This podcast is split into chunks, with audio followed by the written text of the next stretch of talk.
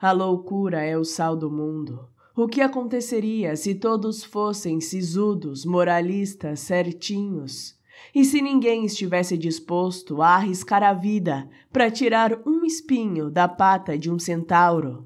E se ninguém tivesse a coragem de subir no palco e gritar que este mundo é ilusão, miragem, um teatro de sombras, uma das cavernas de Platão?